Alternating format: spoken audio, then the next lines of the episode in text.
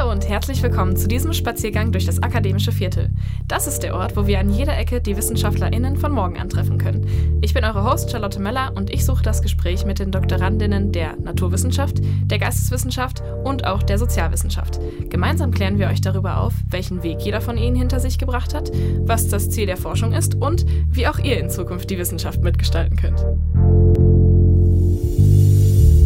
In der heutigen Folge spreche ich mit Hannes Buchmann. Er ist Archäologe an der Martin-Luther-Universität Halle-Wittenberg und wir sprechen darüber, welcher wahre Kern sich hinter den abenteuerlichen Geschichten berühmter Archäologen verbirgt, was man anhand zerbrochener Vasen über Beziehungen und Bräuche lernen kann und warum Archäologie gewissermaßen eins der wichtigsten Tools für das Verständnis der eigenen Kultur darstellt. Wir reißen für euch heute einen Grabungsschnitt in das akademische Viertel. Mal sehen, was sich so finden lässt.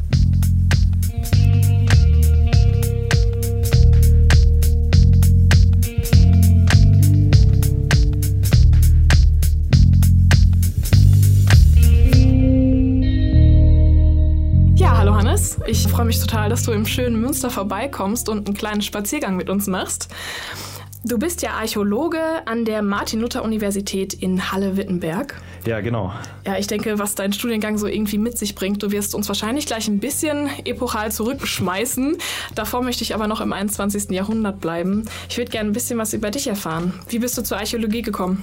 Ja, also erstmal auch äh, danke für die Einladung und dass ich hier bei euch sein darf. Äh, das ist tatsächlich auch eine Frage, die sehr häufig gestellt wird, wenn man das so erzählt. Und bei mir ist es tatsächlich so, klingt vielleicht ein bisschen kitschig, aber schon als Kind, also gut, viele Kinder ähm, finden Ritter und sowas natürlich toll. Bei mir ist das aber geblieben. Irgendwann habe ich dann festgestellt, dass das auch als Fach gibt, habe dann die Mythen gelesen von äh, den Griechen und Römern, also hier die Ilias zum Beispiel und so und fand das schon ziemlich spannend und ähm, hat dann auch schon in der achten Klasse äh, die erste Grabung, wo ich mitgeholfen habe in Magdeburg, wo ich herkomme und ja, habe dann eigentlich immer weiter festgestellt, dass es das ist, was ich machen möchte. Spannend, dass deine Schule das so angeboten hat, dass ihr schon zu einer Grabung mitfahren konntet. Nee, nee, das war so, also wir hatten in, äh, dann immer so Projektwochen und da konnte man halt selbst machen, was man möchte sozusagen und ähm, meine Mutter hat das äh, sozusagen in die Wege geleitet, dass ich da bei der Grabung mithelfen konnte. Also das war eher nicht von der äh, von unserer Schule aus, ähm, da unsere Schule auch äh, so ein MINT-Gymnasium war, also eher mit mathematischem Schwerpunkt, aber äh, die haben einen jetzt nicht daran gehindert, sich trotzdem für sowas zu interessieren. Und was hat dich dann im Studium erwartet? Wurdest du überrascht oder wurden all deine Träume erfüllt? Ja, also ähm, tatsächlich weiß man recht wenig vorher, was, äh, wie das Archäologiestudium aussieht. Also man denkt vielleicht, also, also gut, man denkt es ist so wie in der Popkultur, also wie bei Indiana Jones vielleicht oder so. Also man sitzt in coolen alten Vorlesungssälen und geht in irgendwelche Tempel oder sowas. Aber ähm, es ist natürlich viel trockener sozusagen, aber was jetzt gar nicht äh, schlimm ist. Und ähm, vor allem erfährt man viel mehr über ja, die Kulturen hier in Europa, die man halt gar nicht so auf dem Schirm hat. Also man macht jetzt nicht nur Pyramiden und keine Ahnung, irgendwie Tempel oder Atlantis oder sowas, sondern beschäftigt sich halt viel mehr mit äh, den Sachen, die man gar nicht so kennt. Aber es ist halt trotzdem sehr spannend. Und das ist, glaube ich, also auch. Also ist es auch irgendwo ein bisschen interdisziplinär? Sagst du dann, dass du auch viel Geschichtslehre hast, viel Kulturanthropologie vielleicht auch noch mit dabei? Also äh, das ist tatsächlich von äh, Institut zu Institut, also von Uni zu Uni unterschiedlich, wie die aufgestellt sind. Ähm, ich habe ja meinen Bachelor in Münster gemacht und da war es so, dass man ähm, Geschichtskultur mit hatte als ein Seminar oder ein, eine Vorlesung und ähm, Landschaftsökologie, also so ein bisschen Geografie mit drin hatte. Mhm. Es gibt andere Unis, ähm, wo man Statistik machen muss zum Beispiel oder eben auch Kulturanthropologie. Ähm, ah, das ist wirklich unterschiedlich, das ist nicht festgelegt, aber ja, äh, genau, man muss, also finde ich auch sehr sinnvoll, äh, mal über den Tellerrand zu schauen. Ja, und wo kam dann so für dich der Punkt, dass du gesagt hast, ich möchte gerne noch bis zur Promotion weitergehen? Ähm, also ich würde sagen, das ist so im Master gekommen. Im Bachelor kriegt man mit, ähm, worum es überhaupt geht, würde ich sagen. Äh, und im Master ähm, bildet man dann die Interessen aus. Also merkt man selbst, was einen besonders abholt, wo man sich vertiefen möchte und so weiter. Und ich würde sagen, da habe ich festgestellt, dass, dass ich das weitermachen möchte, dass ich ähm, ja, die Forschung interessant finde, dass, genau, dass mich das abholt. Und außerdem hatte ich dann auch mehr Kontakte mit Leuten, die das, also die halt auch promovieren oder promoviert haben und wusste halt, dass das jetzt auch nicht äh, sozusagen das Teufelswerk ist oder dass man ein Genie sein muss wie Einstein, um das äh, zu schaffen, sondern äh, dass das auch sozusagen normale Leute äh, hinkriegen können. Das Interesse zählt dann. Ja, genau. Und das hast du dann ja. Also wenn du schon beschrieben hast, dass du manchmal das Gefühl hattest, äh, so ein Indiana Jones, der würdest du vielleicht dann auch ganz gerne werden. Archäologie an sich, hat das dann deine Erwartungen erfüllt? Ja, also das ist natürlich äh, immer so ein Klischee, was man hat. Ein, also kann man ja den meisten Leuten auch gar nicht als Vorwurf machen, weil das ist nun mal der berühmteste Archäologe weltweit. Und ein, zwei Sätze, die er so im Film sagt, sind auch ganz richtig. Äh, zum Beispiel 90 Prozent der Arbeit geschehen in der Bibliothek.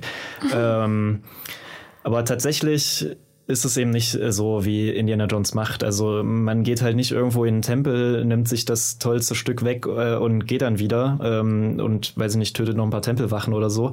Also die Archäologie hat ja als Ziel, vergangene Kulturen zu verstehen, zu erklären, mit Hilfe der materiellen Hinterlassenschaften. Und im Großen und Ganzen wird halt alles abgedeckt von der Menschwerdung des Affen bis in die jüngste Vergangenheit. Also es gibt auch Kollegen, die sich zum Beispiel mit dem Protestcamp in Gorleben ähm, beschäftigen. Äh, man braucht halt immer nur die richtigen Fragestellungen und ähm, es ist auf jeden Fall jetzt, wenn man Archäologie studiert, studiert man nicht einfach Archäologie, sondern äh, man, also äh, nicht Archäologie als Ganzes sozusagen und kann dann überall auf der Welt arbeiten, sondern man hat sich schon spezialisiert eben auf eine dieser Fächer. Und das sind auch an den Unis eigene Fächer mit eigenen Lehrstühlen ähm, und eigenen Forschungsfragen, eigenen Forschungstraditionen. Und was sind dann äh, spannende Forschungsfragen, die du schon im Studium, an denen du einfach haften geblieben bist? Haben die schon vielleicht so ein bisschen auch den Weg gewiesen zu deiner Promotion? Ja, also ich würde sagen, vor allem im Master hat sich das so entwickelt, äh, weil der Bachelor, würde ich sagen, dazu da ist, überhaupt einen Blick ähm, oder einen Überblick so ein bisschen zu ähm, erfahren. Also man muss ja auch irgendwie so ein bisschen überhaupt mitkriegen, was alles so auf der Welt oder was es so für Kulturen allein in Europa alles so gab. Und ja, also eigentlich hat jede Epoche seine interessanten Fragen und ähm, ich finde eigentlich auch immer sehr spannend, den Fokus auf die normalen Leute zu legen, sozusagen. Also wie sah der Alltag aus und ähm, auch wie haben sie ihren normalen Alltag ähm, ja, gelebt. Und da spielt ja zum Beispiel auch aus der normale Kult, also die normale Religion. Jetzt nicht nur, was eben die Eliten gemacht haben, äh, sondern auch äh, ja, heutzutage wenn man es Aberglaube nennen, zum Beispiel. Irgendwelche so, so Art Voodoo-Puppen oder so gibt es zum Beispiel auch mal in, die dann auch auftauchen oder ähm, unregelmäßige, äh, also un, ja, irreguläre Bestattung nennt man das. Also wenn einfach in der Siedlung zum Beispiel ein Kleinkind ähm, bestattet wurde. Äh, völlig untypisch und ähm, muss man erklären. Und das finde ich eigentlich total spannend. Gibt es dann auch im, im Christentum im Mittelalter die sogenannten Traufkinder, weil die eben noch nicht getauft waren, äh, was man ja gar nicht wissen könnte, wenn man jetzt nicht das weiß aus der Bibel oder so, dass eben man getauft werden muss. Und da hat man dann diese ähm, kleinen Kinder, die noch nicht getauft wurden, unter die Regentraufe von den Kirchen bestattet, damit die eben von dem heiligen Regenwasser, was sozusagen übers heilige Dach gelaufen ist, dann doch noch äh, getauft werden und dann doch noch in Ach, den Himmel spannend. kommen können. Okay. Und solche Sachen hat man eben ab und zu. Mhm. Ähm, und wenn man Glück hat, gibt es halt Schriftquellen dazu und man findet dann auch noch eine Erklärung zu den, äh, zu diesen teilweise gruseligen Sachen, ähm, die dann aber, wenn man es so aufklärt, echt spannend sind und auch überhaupt menschliches Leben erklären, also wie, mhm. wie so eine Kultur funktioniert. Und wenn es äh, dann da noch Rätsel gibt, die noch zu lösen sind, dann bist du doch ein ganz kleiner zumindest Indiana Jones, weil du dann doch noch deine eigenen Aufgaben hast, die du versuchst irgendwie zu lösen. Genau, das ist natürlich der große Traum von, äh, von jedem Archäologen und jeder Archäologin, irgendwie eine große Entdeckung äh, mhm. zu machen. Wobei das, glaube ich, auch immer ein bisschen schwieriger geworden ist, weil natürlich sehr viele große, tolle Sachen schon bekannt sind. Mhm. Äh, aber wer weiß.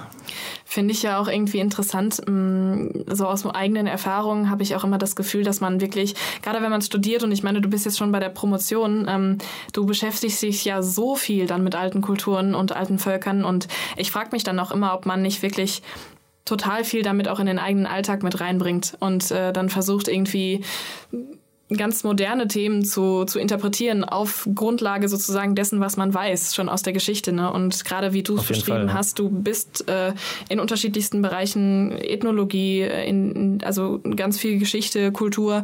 Ähm, das kann man ja wirklich überall noch rein interpretieren und da auch rauslesen vor allem. Echt, also auf jeden Fall, ja. Da, ähm, man kann, also es gibt sogenannte ähm, menschliche oder anthropologische Konstanten, also die quasi in allen Kulturen auftauchen ähm, sowas wie Initiationsriten nennt man, also ähm, wie halt Konfirmation zum Beispiel oder äh, im Osten halt die Jugendweihe oder gibt's ja quasi überall dieses so ähm, der Übergang von einem Kind ins Erwachsenenalter.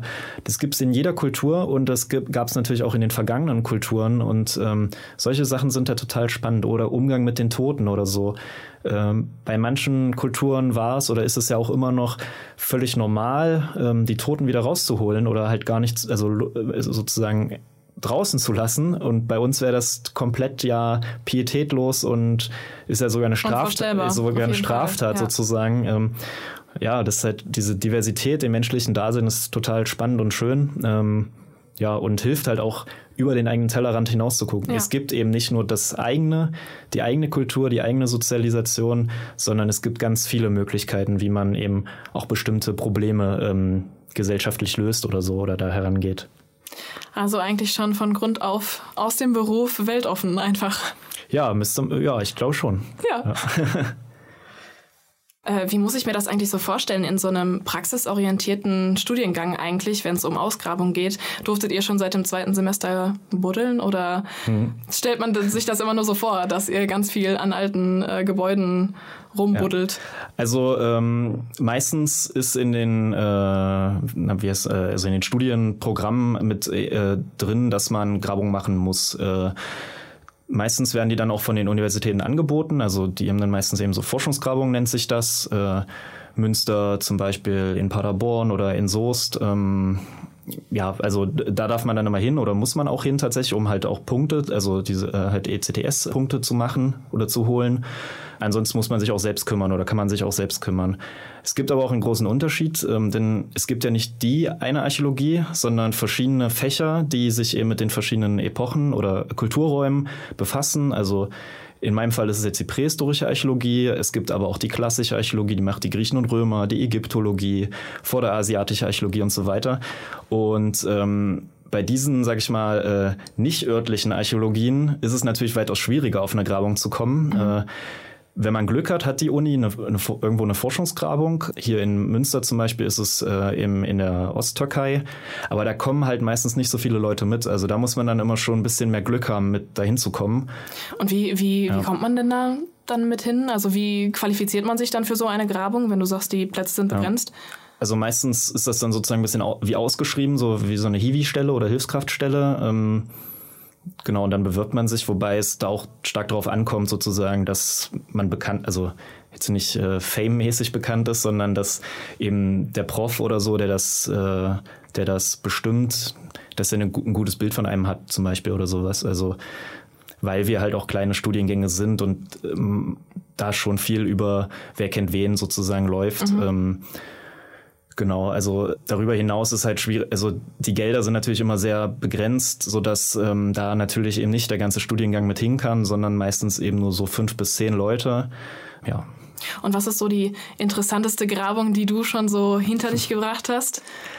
Oh, ähm, Tja, also ich würde sagen, im Dom in Magdeburg, ähm, da haben wir die Vorgängerkirche, also die frühmittelalterliche Vorgängerkirche ausgegraben und äh, da gab es zum Beispiel auch Reste römischer Architektur, also die Otto der Große damals aus dem Mittelmeerraum ähm, hochgekarrt hat sozusagen und in dem Vorgängerbau verbaut hat, um eben ja schön kaiserlich äh, sozusagen zu sein und das war schon cool, so römische Sachen, die der Otto der Große sozusagen dahin bringen lassen hat, also Mosaiksteine oder sowas mhm. zu finden und dann zwischen barocken Grüften und so, wo Bischöfe liegen, äh, dann dazwischen im Dom der Heimatstadt zu graben, das hat schon Spaß gemacht. Ja, Aber, spannend, ja. auf jeden Fall. Ja, du hattest ja gerade schon erzählt, dass es auch unterschiedliche Bereiche von der Archäologie gibt. Du bist jetzt in der prähistorischen Archäologie angesiedelt, ne? Genau. Wie, wie bist du da drauf gekommen, dass das so, ist das eine Epoche, die dir im Studienverlauf vielleicht einfach am meisten gefallen hat oder kam das einfach als Promotionsthema in Frage oder? Also ich muss sagen, zuallererst, also auch bevor ich das Studium begonnen habe, habe ich mich eigentlich am meisten für die klassische Archäologie interessiert. Also vor allem eben für die Mytholo äh, Mythologie der ähm, Griechen und also diese tollen Geschichten, die man halt so kennt. Weil, weiß ich nicht, die haben mich halt einfach begeistert und abgeholt und da wollte ich irgendwie was mitmachen. Aber das Fach der klassischen Archäologie äh, ist dann doch sehr kunstgeschichtlich ausgerichtet, also beschäftigt sich halt ziemlich viel mit Bildnissen und Ikonografie. Und ähm, das hatte mich dann doch irgendwie so ein bisschen, also das fand ich dann nicht mehr ganz so interessant in, in vielen Teilen, so dass ich mich dann doch für die prähistorische entschieden habe. Und ähm, ich beschäftige mich ja mit den Germanen und äh, ich finde, da kann man es auch gut kombinieren, weil parallel zu den Germanen ja die Römer gelebt haben und dass dieses äh, Zusammenspiel der beiden Kulturen sehr wichtig war. Und da finde ich, kann man das gut beides kombinieren miteinander. Ja. Genau, du hast es jetzt schon so angerissen. Lass uns doch einfach direkt einsteigen. Vielleicht für die die Menschen, die jetzt nicht immer ganz viel mit Archäologie zu tun haben. Du hast ja mal für die Seite anarchäologie.de ähm, hast du so ein paar häufig gestellte Fragen über Germanen beantwortet. Vielleicht damit wir dir weiter auch folgen können. Möchtest du uns vielleicht einmal definieren, so was genau sind Germanen, beziehungsweise was definierst du als Germanen und in welcher Beziehung stehen die überhaupt zu Römern?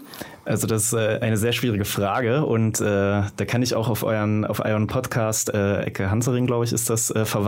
Grüße gehen raus an Michi.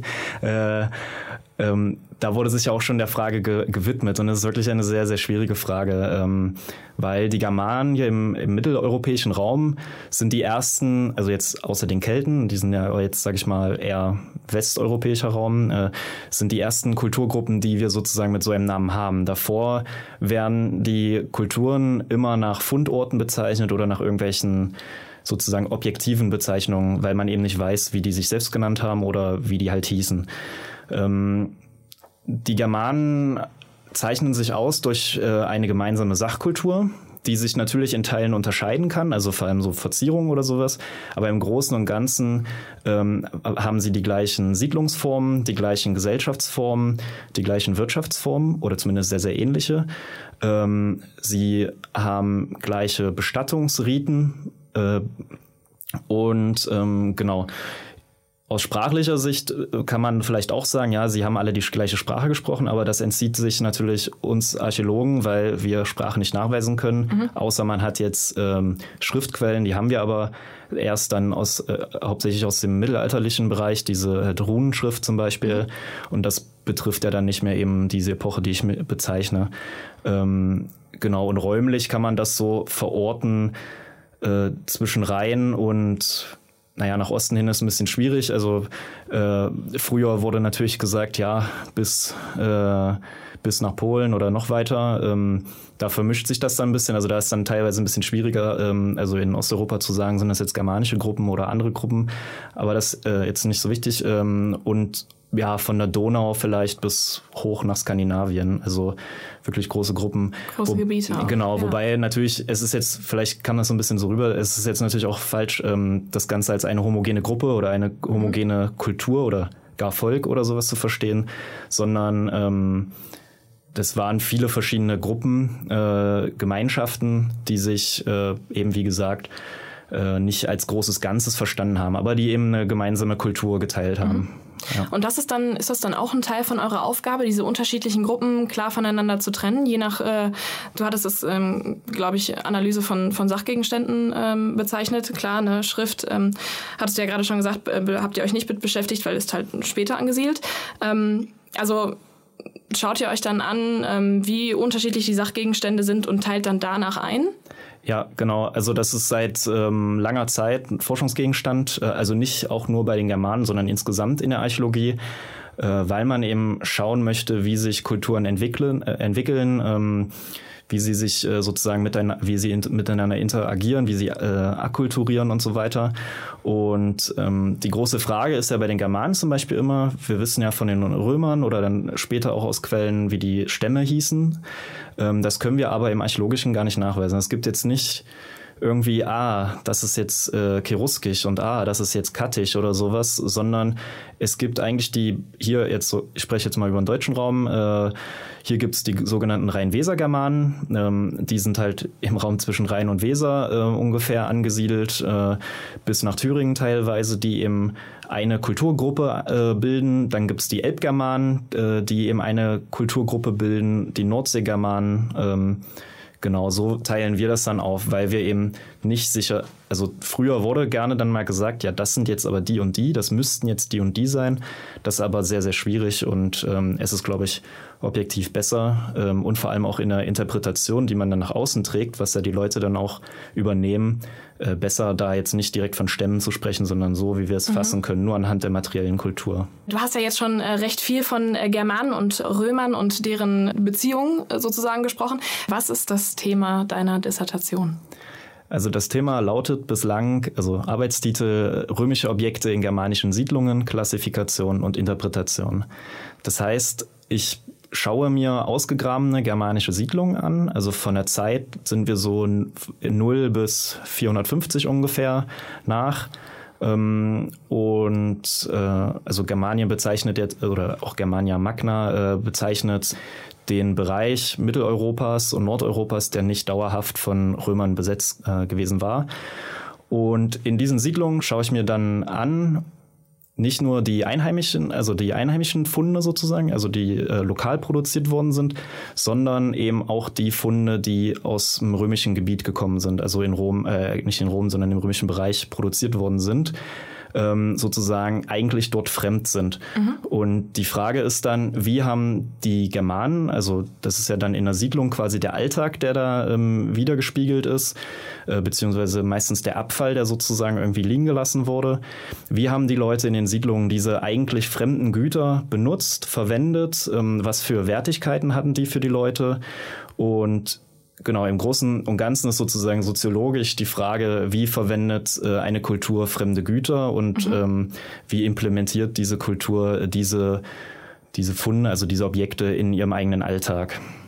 Ja, ja, auf jeden Fall spannend, äh, gerade auch, weil du schon beschrieben hast, dass es ein total großes Untersuchungsgebiet ist, ne? also wirklich von Skandinavien äh, tausende Kilometer äh, sozusagen südlich. Und das, da würde mich jetzt wirklich mal interessieren, wie findet ihr denn dann neue Ausgrabungsstätten? Weil das ist immer sowas, das kann ich mir praktisch gar nicht vorstellen. Ich äh, überlege dann, dass man als Archäologe zu Ausgrabungsstätten geht und sich da Gegenstände rausbuddelt, aber wie kommt ihr denn überhaupt dahin? Äh, das ist auch wieder eine typische Frage, äh, die ich gerne beantworte.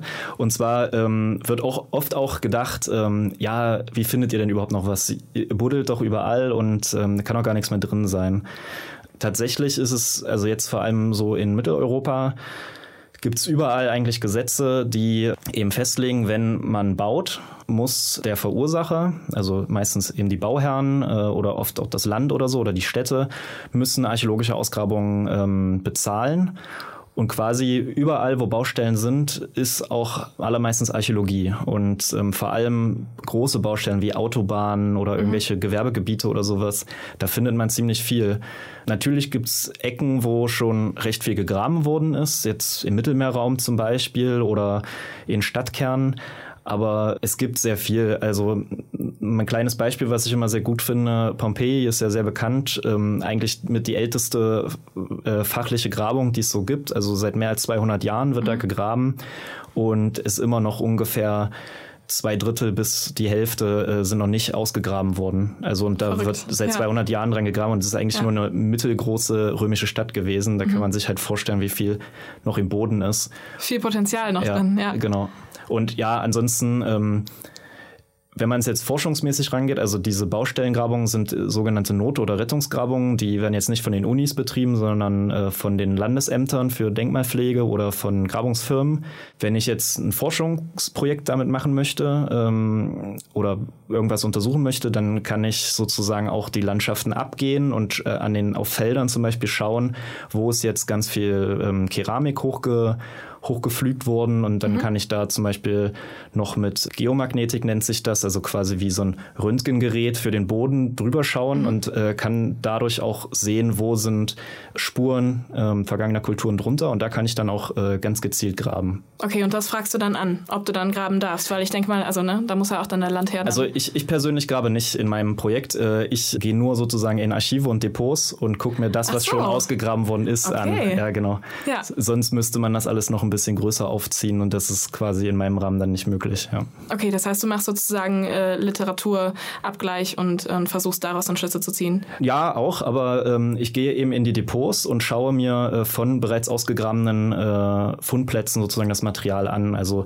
das wird ja alles gelagert, gesammelt eben in den Landesämtern und äh, genau, da schaue ich mir das dann an mhm. und gehe die Fundkisten durch, äh, zähle das aus, äh, bestimme das, genau, und nehme das in der Datenbank auf. Und welche Gegenstände untersuchst du dann da? ich schaue mir eine Siedlung an oder Siedlungen und ähm, das heißt, was die Leute in der Siedlung zurückgelassen haben, hauptsächlich Abfall oder äh, sogenannte Verlustfunde, also was man eben mal so verliert, kennt man ja selbst, irgendwie mal eine Münze oder so. Ähm, das heißt, ich habe ganz viel ähm, Keramik, also ne, quasi wie Geschirr, ähm, was halt kaputt gegangen ist, Tierknochen, also Nahrungsreste quasi, Lehmreste von den, von den Häusern und das Spannende, was ich mir jetzt anschaue, das ist aber sozusagen mengenmäßig weitaus kleiner, aber das hm. umso spannender würde ich sagen. Hm. Buntmetall, also Bronze, ähm, Schmuck, Reste von Gefäßen, Ringe, Münzen, ähm, ja, äh, Bekleidungsteile, also quasi an Gürteln zum Beispiel waren immer so kleine Beschläge dran und so. Die, die, Gürtel an sich sind natürlich nicht erhalten, aber eben diese Beschläge. Und aufgrund der Verzierungen dann kann man zum Beispiel dann sagen, ah, das ist jetzt römisch oder ah, das ist jetzt germanisch oder so. Und das, das weiß man dann schon aus vorherigen Untersuchungen. Genau, genau. Mhm. Und diese Bestimmung ist dann quasi mein, mein Ziel, das, das so für diese ganzen Sachen durchzuarbeiten. Woher kommt das? Äh, ist das römisch? Ist das germanisch? Genau, also erstmal so einzukategorieren, äh, zu wem es gehört. Und du hast ja auch schon vorher beschrieben, dass du dann daraus Rückschlüsse sozusagen auf die Beziehungen ziehen möchtest. Wie schafft man sowas denn dann, wenn du sagst, okay, das gehört zu den äh, Germanen und das gehört zu den Römern? Wie genau schaffst du dann diese kulturelle Untersuchung sozusagen mhm. rauszufinden, was wertvoller war damals ne, und, und was ähm, vielleicht auch Wohlstand bedeutete und was nicht? Wie, wie machst du das dann? Machst du das auch anhand von Literatur? Äh, ja, also die Basis ist natürlich, ähm, wir nennen das Typologien, die halt schon vorliegen, äh, die ich jetzt in meinem Rahmen auch gar nicht mache, die nutze ich sozusagen. Ähm, ich ich baue natürlich auch auf unserer Forschungsgeschichte auf, was schon gemacht worden ist. Zum Beispiel gibt es aus dem provinzialrömischen Bereich äh, viele Forschungen dazu, woher bestimmte Verziehungen, also wo bestimmte zum Beispiel Keramiksorten produziert worden sind.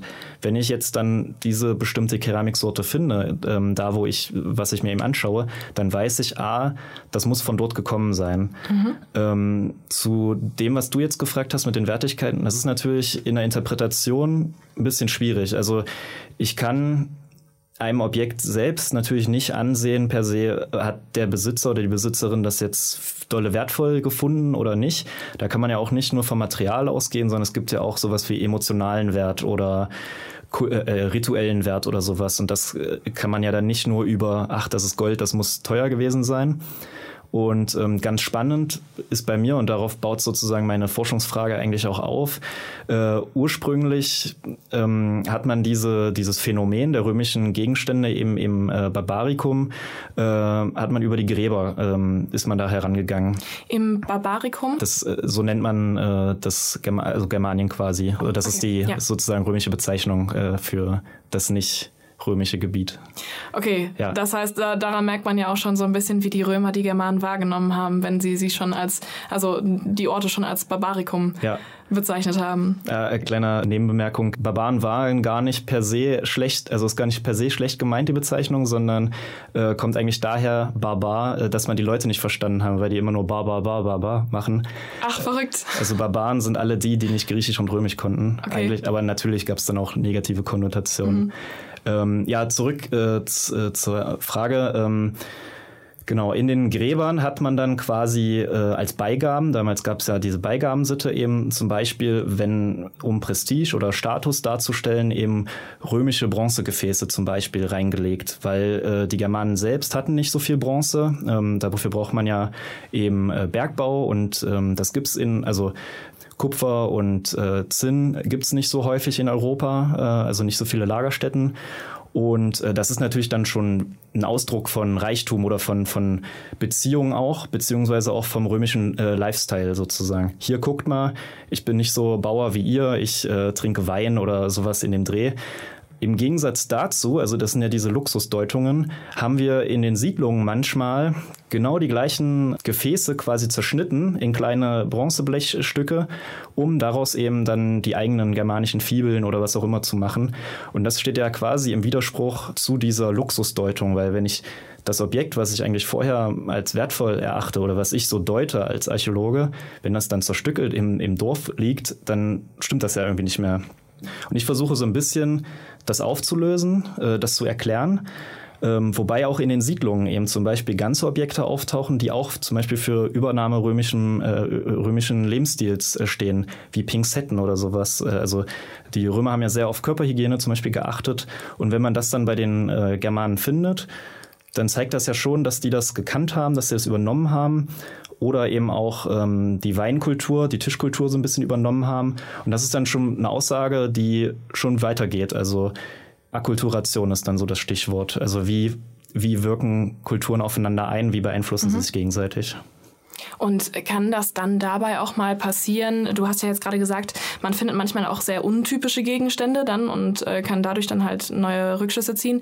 Kann es dann auch mal passieren, dass man einen falschen Rückschluss zieht? Hast du vielleicht in der Archäologie dann auch schon mal einige Forschungen gehabt, die jetzt schon äh, wieder widerlegt wurden, beispielsweise, weil noch weitere Funde kamen? Ja, also natürlich, also das gehört ja auch dazu, sozusagen, dass man sich mal irrt bei uns in der Archäologie oder ich würde auch behaupten in der ganz überhaupt in der Geisteswissenschaft ja ähm, immanentes Problem ist, ist, dass man ja in der eigenen in der eigenen Gegenwart und in den eigenen Vorstellungen und Idealen sozusagen vor allem des des Staates auch wo man wie man sozialisiert worden ist, ähm, darin ist man verfangen. Und gerade die Germanen sind ja für Deutschland quasi das Abstammungsvolk, äh, worüber man sich ja aufgebaut hat dann früher. Und ähm, da wurden natürlich schon gerne Sachen zusammenkonstruiert, ähm, die nicht so äh, eigentlich dem, den wirklichen Daten dann standhalten. Beispielsweise also, instrumentalisiert vielleicht dann auch durch Nationalsozialismus? Auf jeden Fall, ja. Aber äh, auch früher und später dann natürlich nicht mehr ganz so krass, aber ja, zum Beispiel möchte man immer sehr gerne, dass, äh, dass man überall irgendwie Reste römischer Militärexpeditionen oder sowas findet. Also ne, Stichwort Varusschlacht äh, gibt es, glaube ich, ungefähr 50 Orte, wo sie stattfinden sollen, weil halt überall irgendwie Heimatforscher gerne möchten, dass es da stattgefunden, stattgefunden haben soll. Hat. Verrückt, ähm, ja. Oder auch bis eben nach äh, Ostdeutschland. Äh, also es gibt auch Quellen, die sozusagen sagen, ja, die Römer waren mal bis an die Elbe, aber zum Beispiel sagt dann natürlich jeder, ach, das muss ja dann an, de, an dem Stück Elbe gewesen sein, wo ich jetzt lebe, weil so toll, ist ja meine Heimat sozusagen, aber auch Tschechien hat Elbe und mhm. äh, da gibt's auch genau die gleichen Deutungen so und das ist natürlich was, wo man auch reflektieren muss drüber, weil man eben selbst auch so aufgewachsen ist und eben selbst diese Vorstellung teilweise hat. Und da ist eben sehr wichtig, äh, kritisch äh, damit umzugehen, auch mit diesen Deutungen. Das heißt, Quellenprüfung für euch äh, ein ganz, ganz wichtiges Thema. Genau, und halt auch selbst, ähm, in welchen eigenen Vorstellungen man gefangen ist. Mhm. Also, mhm. Äh, beziehungsweise eben auch, wie bislang diese Modelle erklärt werden, diese Phänomene erklärt werden. Wenn man sich darin verfängt und die halt falsch sind, dann ist das natürlich auch doof, ja. Aber das Und ja wie, wie, wie schaffst du das dann, dich da so ein bisschen auf die Metaebene zu stellen und nicht zu versuchen, in deiner eigenen Sozialisation sozusagen gefangen zu bleiben?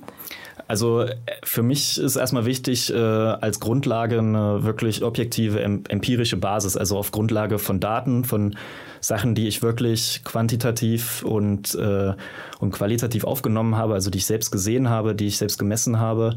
Ähm, das als Grundlage ähm, sozusagen, womit dann auch andere äh, Wissenschaftlerinnen und Wissenschaftler eben arbeiten können, also die mir dann vielleicht widersprechen oder mein, meine Ideen überprüfen wollen, aber dass das auf jeden Fall als, als, als Grundlage gibt, weil manche vernachlässigen das auch und bauen halt ihre Ideen auf, ähm, aber veröffentlichen eben keine, ja, keine sozusagen Grundlagendaten dazu. Und das finde ich immer die erste Basis und dann darauf aufbauen könnte ich, also wäre dann mein Ziel, ähm, was aufzubauen, also ein Modell oder eine Theorie, die halt das möglichst plausibel erklärt.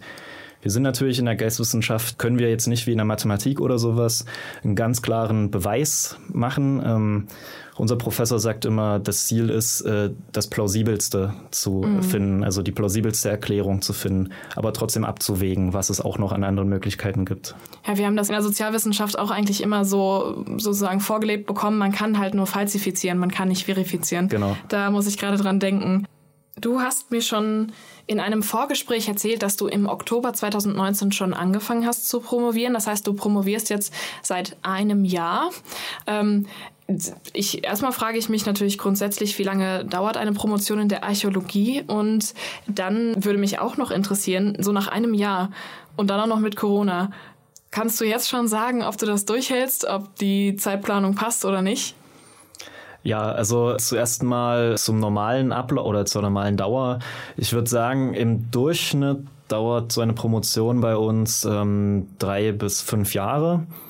Wobei, also in Deutschland hat man, wenn man sozusagen normale Stellen hat an Universitäten oder so, äh, drei Jahre meistens. Und wenn man Glück hat, wird man eben auf sechs Jahre verlängert. In Großbritannien zum Beispiel hat man prinzipiell fünf bis sieben Jahre auf den Stellen. In Österreich vier Jahre oder halt dann noch länger. Also das ist auch immer abhängig und da muss man sich ja dann auch immer thematisch so ein bisschen reinquetschen ja, hinsichtlich Corona hat mich das halt schon ein bisschen aus dem, aus dem ähm, Zeitplan gebracht. Vor allem, weil ich jetzt ja zu Anfang eben meiner Promotion eben, wie gesagt, viel unterwegs bin, eben zu den Depots und Archiven und so weiter. Und die waren halt teilweise dann geschlossen jetzt, also vor allem beim ersten Lockdown. Ähm, ja, habe ich dann halt hauptsächlich zu Hause gesessen und Literaturarbeit gemacht und so, aber konnte eben eigentlich nicht das machen, was ich machen wollte, eben die äh, Fundaufnahme oder eben die Datenaufnahme sozusagen. Ja, also das wird sich zeigen. Also es sieht ja jetzt auf jeden Fall nicht so aus, dass das in den nächsten Monaten äh, beendet sein wird, die Corona-Situation. Und ja, ich bin mal gespannt, wie sich das auswirkt. Also ja, dieses Jahr hat es auf jeden Fall ein bisschen verzögert, ja. Und ähm, also jetzt konnte ich zwar nach ähm, Münster zum Beispiel hier, hier in, zum LWL fahren, das ging schon wieder, aber ich plane ja auch noch nach äh, Dänemark zu fliegen zum Beispiel und äh, da wurde jetzt das, äh, also die Hauptstadtregion als Risikogebiet auch eingestuft. Da muss ich jetzt auch erstmal abklären, wie das ähm, läuft sozusagen, ob ich das machen kann oder machen, also nicht machen kann und so. Ja. Das heißt, du äh, gehst auch viel in ausländische Depots, wenn du jetzt schon Dänemark angesprochen hast. Was sind dann sonst noch so Anlaufstellen, die du abklappern möchtest? Also ursprünglich habe ich geplant, ähm, drei Regionen mir anzuschauen, um die eben miteinander vergleichen zu können. Also ne, grundlegend war jetzt nicht die Idee, ganz, also alle germanischen Siedlungen in ganz Europa mir äh, anzugucken. Das, das wäre wär vielleicht viel, ein bisschen viel. Ja, genau. Und deswegen eben drei Regionen, die auch sozusagen guten Forschungsstand haben, also wo sozusagen das auch vielversprechend ist, mir das anzugucken. Das erste war eben Ostwestfalen-Lippe. Das zweite ist dann die, die dänische Hauptinsel Seeland, äh, wo halt auch Kopenhagen drauf ist. Und als drittes wollte ich eigentlich ursprünglich ähm, Weißrussland bzw. Belarus mir anschauen, weil mittlerweile sind eben römische Objekte bis in den Ural bekannt, bis nach Indien bekannt ähm, und eben auch Weißrussland zum Beispiel. Aber die politische Situation ist da jetzt natürlich ähm, etwas ja, instabil geworden. Ja, ich muss halt abwarten, wie sich das entwickelt. Ähm, wenn es halt sich zuspitzt, äh, der Konflikt. Also ich meine, ist ja jetzt auch schon schlimm genug, wenn halt einfach Leute auf der Straße weggeschnappt werden, so ähm, sehe ich das eigentlich nicht, dass ich da äh, forschen kann, so wie ich plane und dann muss ich dann vielleicht nochmal umändern. Aber auf jeden Fall wollte ich in Osteuropa äh, mir noch was anschauen. Das heißt, es ist ja schon auch einiger Aufwand, ne, wenn du dir dann Orte suchst und du planst und du musst dann ja auch hinfliegen bzw. hinfahren. Gab es denn da schon so Momente, wo du einfach wirklich vor der Wand standst, weil du gedacht hast, ich weiß nicht, wie ich da hinkommen soll oder dass es vielleicht auch preislich ein Problem war? Ja, also ähm, ich habe mir das schon sozusagen gleich am Anfang mit, also ich habe mich schon mit diesen Ideen beworben quasi und das eben mit meinem Betreuer besprochen. Und quasi die Basis ist natürlich, und das kann ich auch allen Leuten äh, nur ans Herz legen, die überlegen, eine archäologische Promotion zu machen, äh, vorher recherchieren oder vorher sich das anschauen, was man machen möchte. Wenn es nämlich entweder zu viel ist oder eben, wie du schon gesagt hast, gar nicht zugänglich ist, dann bringt es halt, bringt's halt nichts. Ähm, das heißt, man muss im Vorhinein schon recht viel prüfen auch, ne? Genau. Ob das und überhaupt in meinem, ist. Genau, in meinem Fall, also hier Ostwestfalen-Lippe ist halt total unproblematisch gewesen. Also meistens freuen sich eh immer die Leute, wenn man das Material bearbeiten möchte, weil das ist ja im Interesse auch dieser, dieser Ämter sozusagen, dass das veröffentlicht wird. Nach Dänemark hin, ähm, die sind sowieso sehr nett und mein Betreuer hatte da auch Kontakt hin und nach Weißrussland ähm, hätte ich eben auch über Freunde Kontakt hin, also die eben mit der Akademie der Wissenschaften dort äh, auch schon zusammengearbeitet haben im archäologischen Bereich. Ähm, aber sowas braucht man wohl. Also wenn ich jetzt das nicht gehabt hätte, diese Kontakte, dann wäre das, glaube ich, ziemlich schwierig. Also mhm. kann man sich ja selbst vorstellen, irgendwer schreibt dich an aus irgendeinem anderen Land und so, hey, ich habe Lust, das mal zu machen, kann ich mal vorbeikommen ist man natürlich erstmal ein bisschen skeptisch, glaube ich. So, ähm, ja, also man muss vorher das ein bisschen abklopfen, ob das so geht, wie man sich das vorstellt. Das heißt, es ist auf jeden Fall sehr wichtig, ein internationales Netzwerk schon vorher sozusagen aufzubauen, beziehungsweise vielleicht auch irgendwo Ankerpunkte zu finden. Ich denke, äh, an eurer Uni habt ihr wahrscheinlich dann auch Ansprechpartner, ne, die euch dann mhm. unterstützen und sagen, ja, ich habe da und da Kontakte oder hast du das wirklich komplett von dir alleine gemacht und gesagt, da kenne ich Menschen, beziehungsweise da kenne ich vielleicht einen Lehrstuhl, wo man mal anfragt fragen könnte?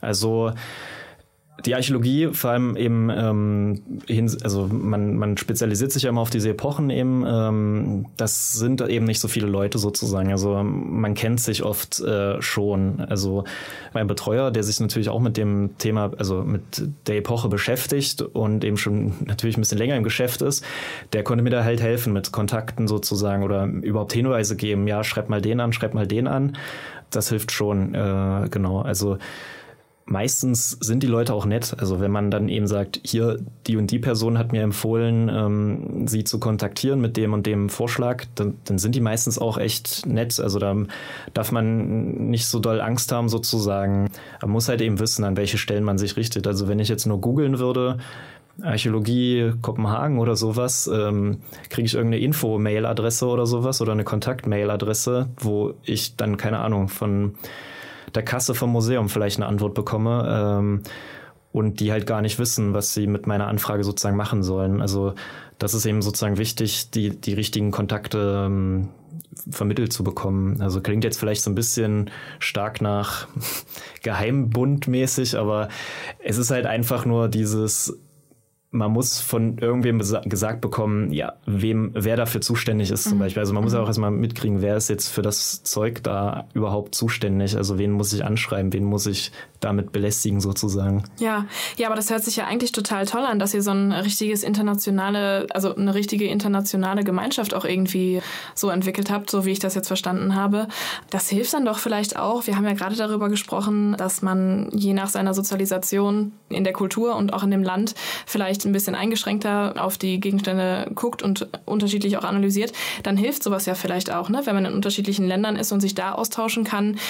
Hältst du dann auch Rücksprache da vielleicht mit ein paar Archäologen, äh, wenn du sagst, du gehst nach Dänemark, dass du da vielleicht einfach mal ins Gespräch kommst? Ja, also auf jeden Fall ähm, es ist sehr wichtig, die verschiedenen äh, Forschungstraditionen sich sozusagen anzuschauen, vor allem in der Archäologie. Wie gesagt, ähm, da die ja dann im 19. Jahrhundert eigentlich in allen europäischen Ländern stark genutzt wurde, um eben die eigene Geschichte so aufzubauen, hat quasi jedes europäische Land eine eigene Forschungsgeschichte und sozusagen eigene Diskurse, eigene Interpretationslinien, wie man diese Sachen so aufbaut. Und da ist es dann wirklich eben vor allem hinsichtlich dieser Reflexion, die man bei sich selbst anwenden sollte, sehr interessant und wichtig, sich das mal anzuschauen. Wie machen das, wie läuft das sozusagen in anderen Ländern? Also zum Beispiel Großbritannien, ähm, die haben eine ganz, die haben schon seit den 90ern eine sehr theoretisierte Forschung, die eben diese Fragestellung schon sozusagen 30 Jahre früher äh, gestellt haben, aber dafür zum Beispiel nicht so viel Datenbasis vorgelegt haben, also nicht so viel ähm, grundlegende Materialsachen äh, publiziert haben. Und die Dänen, da ist zum Beispiel viel mehr also hier in Deutschland würde man ja sagen, okay, Germanenzeit, dann hat man äh, die sozusagen eine Klante oder eine Grenze und dann kommt die Völkerwanderungszeit, äh, Grenze, Mittelalter und im skandinavischen Raum ist es eher sozusagen durchgängig. Also man, man versteht das als die Eisenzeit, die ist halt von vor Christus bis ins Mittelalter und dann kommen, äh, kommt das christliche äh, Mittelalter erst sozusagen. Das sind verschiedene Forschungstraditionen und genau, ja, das ist auf jeden Fall wichtig und äh, gut, sich mit den Leuten auszutauschen. Das hört sich auf jeden Fall spannend an, weil ich das Gefühl habe, dass das sich auch gegenseitig sehr befruchtet, wenn äh, ja. ihr dann einfach in einen vernünftigen Austausch kommt darüber. Auf jeden Fall. Man muss auch ein bisschen vorsichtig sein teilweise. Ähm, zum Beispiel in Polen gibt es ein paar Kollegen, äh, die eben bestimmte Kulturgruppen als ja sozusagen als Basis für dann später polnische ähm, Machtzentrenentwicklung oder sowas äh, ähm, interpretieren wollen oder äh, zu Sowjetzeiten ähm, hat man diese Kulturen, die zu NS-Zeiten sozusagen als germanisch bezeichnet wurden, hat man dann zu Sowjetzeiten äh, als protoslawisch bezeichnet, mhm. um eben diesen äh, Panslawismus-Gedanken mhm. sozusagen mhm. besser anwenden zu können.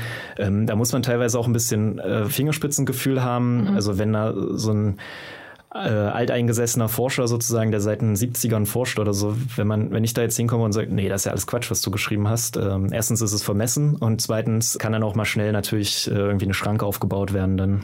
Genau, das wollte ich gerade fragen. Also kann es dann auch schon passieren, dass du Anfragen stellst und dann aber sehr schnell bemerkt wird, dass du in eine Richtung gehst, die vielleicht in dem Land nicht akzeptiert ist, beziehungsweise einfach von einigen Forschern vielleicht nicht akzeptiert wird und dass du dann wirklich gegen auf, auf Reaktanz stößt, dass die dann sagen, nee, äh, bis hierhin und nicht weiter? Ja, also ich denke jetzt nicht, dass das so groß strukturiert ist sozusagen, dass man irgendwie benachteiligt wird, aber es gibt schon öfters sowas wie auf Tagungen, eben wenn sich jemand auf den Schlips getreten fühlt sozusagen, weil man irgendwie sein, die Ideen oder sowas nicht teilt oder widerlegt teilweise oder was Neues ähm, bringt, ähm, da kann es schon sozusagen, ähm, ja, ja, schlechte Reaktionen geben oder von wegen eben, was man natürlich vor allem als junger Mensch dann auch oft erfährt, ist dieses, ja, die Jungen so, die versuchen alles neu zu machen mit so neuen Wörtern, äh, die ausgedacht werden, aber eigentlich können, machen sie ja nur das Gleiche, was wir schon vor 30 Jahren gemacht haben und da muss ich jetzt gar nicht zuhören. Äh, das gibt es manchmal auch. Kann man jetzt nicht verallgemeinern, aber es also kommt halt immer darauf an, wie die Leute, die einzelnen Leute drauf sind.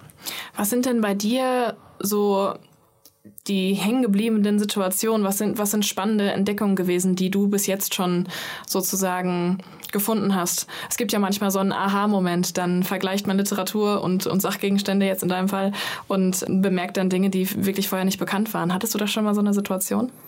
Also äh, bislang habe ich eben ähm, mich mit Ostwestfalen-Lippe hauptsächlich beschäftigt und ähm, ich fand hier sehr spannend, was meines Erachtens bislang in der Literatur nicht so ähm, bekannt ist oder nicht so in den Fokus gerückt wurde, dass man eben nicht nur, wie ich gesagt habe, diese äh, Bronze- oder Gold- und Silber-Sachen hat, also diese, sozusagen dieses schicke Zeug, sondern ähm, teilweise auch ganz einfache Werkzeuge, die aus, aus dem römischen Bereich kommen, wie Mühlsteine, weil man ähm, eben Mühlsteine, also so eine guten Mühlsteine sozusagen in Germanien nicht kannte, oder auch Eisengeräte, weil die anscheinend technisch oder funktional einfach besser waren sozusagen solche profanen Sachen, die bislang, würde ich sagen, ein bisschen untergegangen sind in der Deutung. Und das fand ich schon ziemlich spannend, weil die jetzt in jeder Siedlung, in jeder Siedlung aufgetaucht sind, teilweise auch in sehr großer Anzahl.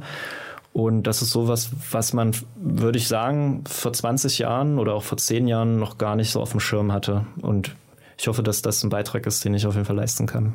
Das ist ja total schön zu hören. Du hast dann auch immer wieder zwischendurch Momente, wo du dich dann wirklich freust, dass du auch was Neues entdeckt hast. Ja, ohne diese Momente wäre es natürlich auch äh, nicht so äh, spaßig. Man muss es ja dann auch irgendwie durchziehen. Ja. Ne? Apropos durchziehen, äh, das würde mich ja jetzt auch nochmal interessieren. Ähm, ich weiß nicht, wie das bei euch äh, in der Archäologie üblich ist, ob du beispielsweise wie äh, vorherige Gäste von mir auch Master- oder, oder Bachelorstudenten betreust oder ob du Fach Fachliteratur veröffentlichst? Also, wie, wie macht ähm, ihr das? Ich habe ja ein Stipendium von der Gerda Henkel Stiftung und ähm, da arbeite ich sozusagen gar nicht. Also ich darf, ich, also ich dürfte sozusagen auch gar keine Stelle äh, mit diesem Stipendium haben, höchstens mal einen Lehrauftrag. Aber äh, das mache ich nicht. Normalerweise würde ich sagen, äh, promoviert man auf genau solchen Lehrstellen, äh, also äh, ja Assistenzstellen zum Beispiel von Profs oder eben in irgendwelchen DFG-Forschungsprojekten. Ähm, es gibt auch ein paar Forschungsinstitute, die nicht universitär sind, ähm, die archäologisch eben arbeiten, wo es eben ab und zu Ausschreibungen gibt. Ja, aber ansonsten, ja, genau wie bei eben äh, den Leuten, die hier schon vorher waren, ähm, teilweise muss man dann eben am Lehrstuhl arbeiten, aber in meinem Fall ähm, bin Hattest ich sozusagen unabhängig. Bist du unabhängig und wurdest von der Gerda Henkel Stiftung genommen. Hm. Ja, diese Gerda Henkel Stiftung, die ist ja auf äh, vor allem historische Geisteswissenschaften ähm, ausgerichtet. Das heißt, es passt äh, perfekt zur Archäologie, eigentlich ja. perfekt in dein Feld. Trotzdem würde es mich interessieren, äh, wie du denn überhaupt da drauf gekommen bist, dich da zu bewerben und ähm, was sozusagen jetzt dann dein Arbeitsersatz ist, weil ich denke, für eine Stiftung muss man wahrscheinlich auch immer wieder Vorträge halten. Ähm, genau, also Ich hatte, nachdem ich das Studium abgeschlossen habe oder währenddessen schon, also wie ich während der Endphase sozusagen geschaut. Es gibt natürlich in der Archäologie recht wenig Stellen, vor allem in, in diesem Forschungsbereich. Ähm, hatte mich auch bei verschiedenen anderen Sachen beworben. Meistens muss man aber eben Glück haben, dass es auch genau so ein Institut ist, das sich mit diesem Thema beschäftigt oder das auch so einen Fokus hat sozusagen. Und ja, die Stipendien, das wird einem eigentlich immer auch empfohlen, sozusagen, da mal zu schauen. Es gibt auch mehrere, also verschiedene Stiftungen.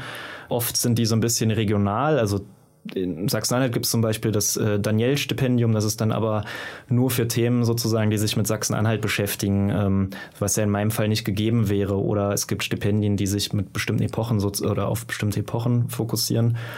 Und genau, ähm, für die Gerda Henkel Stiftung erstmal musste ich ein ziemlich umfangreiches Exposé einreichen, also wie eine sehr, sehr gut ausgearbeitete Hausarbeit sozusagen einreichen mit Gutachten und so. Ansonsten sind die wirklich sehr frei. Also ich muss eigentlich, also ich musste jetzt äh, zur Halbzeit sozusagen ähm, einen Zwischenbericht einreichen und schreiben, was ich so schon gemacht habe, geschafft habe. Also ich plane natürlich auch ein bisschen was zu publizieren, habe auch schon was publiziert, äh, klein, also so kleine ähm, Zeitschriftenartikel sozusagen.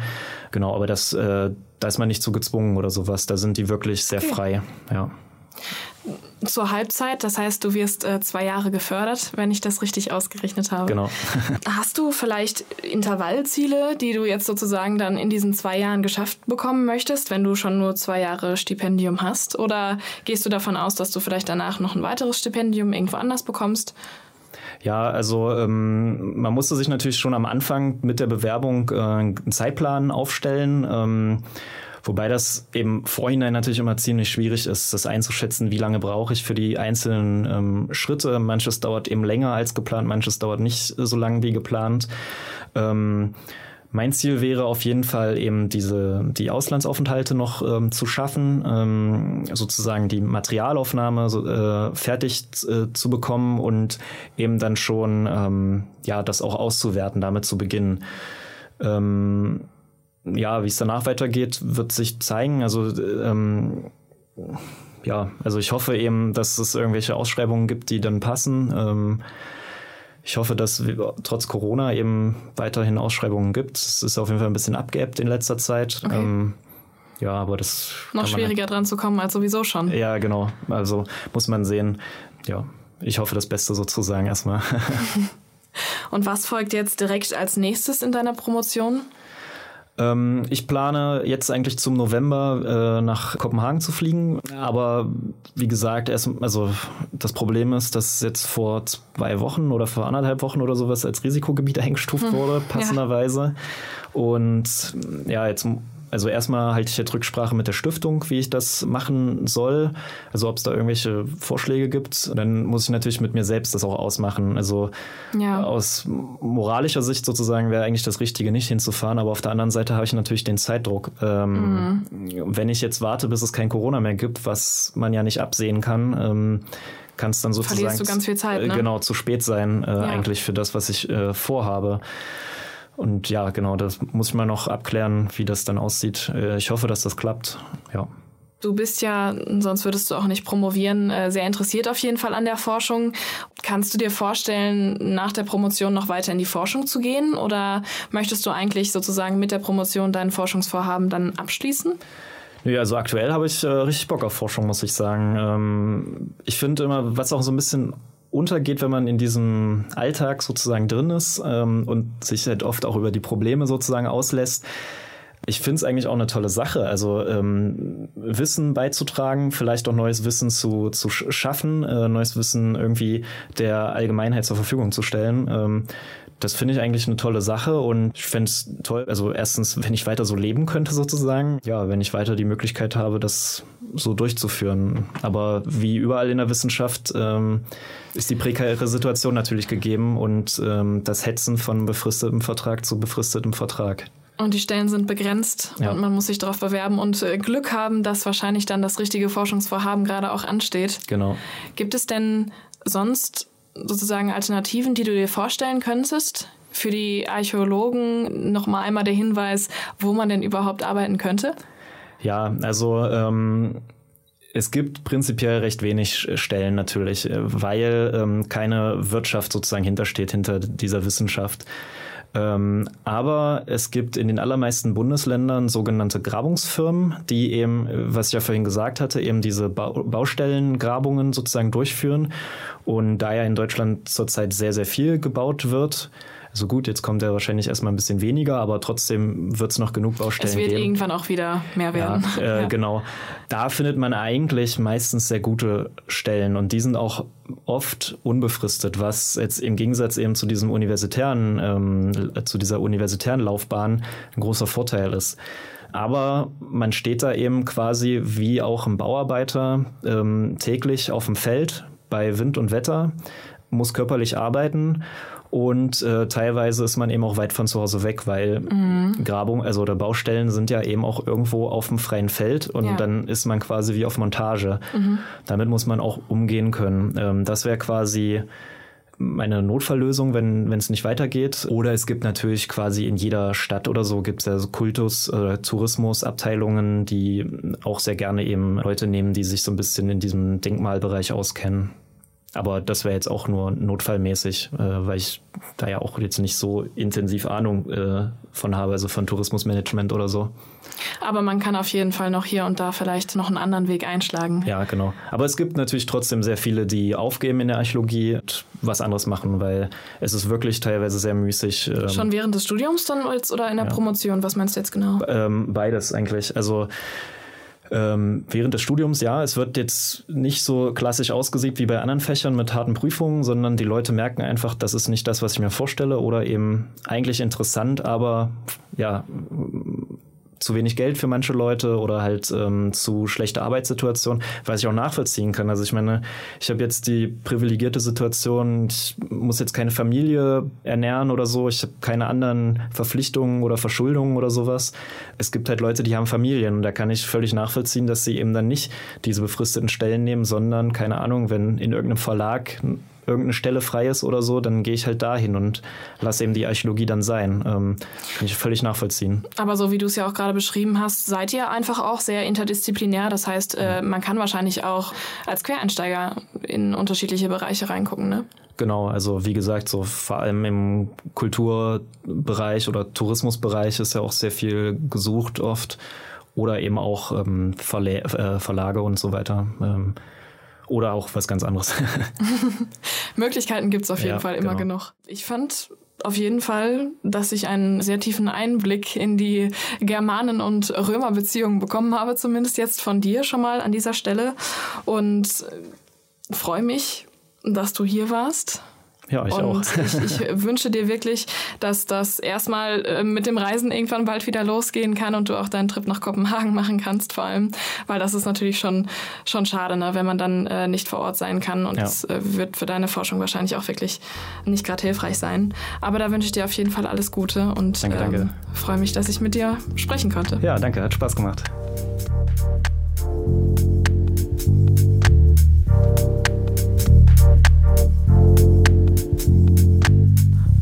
Damit sind wir am Ende unserer Grabung im akademischen Viertel angekommen. Schön, dass ihr mit uns heute ein wenig über die Artefakte der Archäologie erkunden konntet. Und ich lade euch natürlich auch herzlich dazu ein, auch nächstes Mal wieder vorbeizuschauen, wenn wir die nächste Runde durchs Viertel drehen. Lasst uns gerne auch ein Abo da oder schreibt uns euer Feedback über dav.seitenwälzer.de. Und in der Zwischenzeit solltet ihr auf jeden Fall auch bei unseren anderen Seitenwälzer-Formaten vorbeischauen und euch von Moritz und Michael im Podcast Eck Hansaring Beispielsweise Geschichten über Geschichte erklären lassen oder mit unseren Hörspielserien wie dem Heldenpicknick oder der Produktion Die magischen Reisen des Herrn Alexander in andere Welten mitreißen lassen. Geht dafür einfach auf klappkatapult.de und hört euch durch die Bibliothek durch. Ich wünsche euch damit viel Spaß und wir sehen uns das nächste Mal.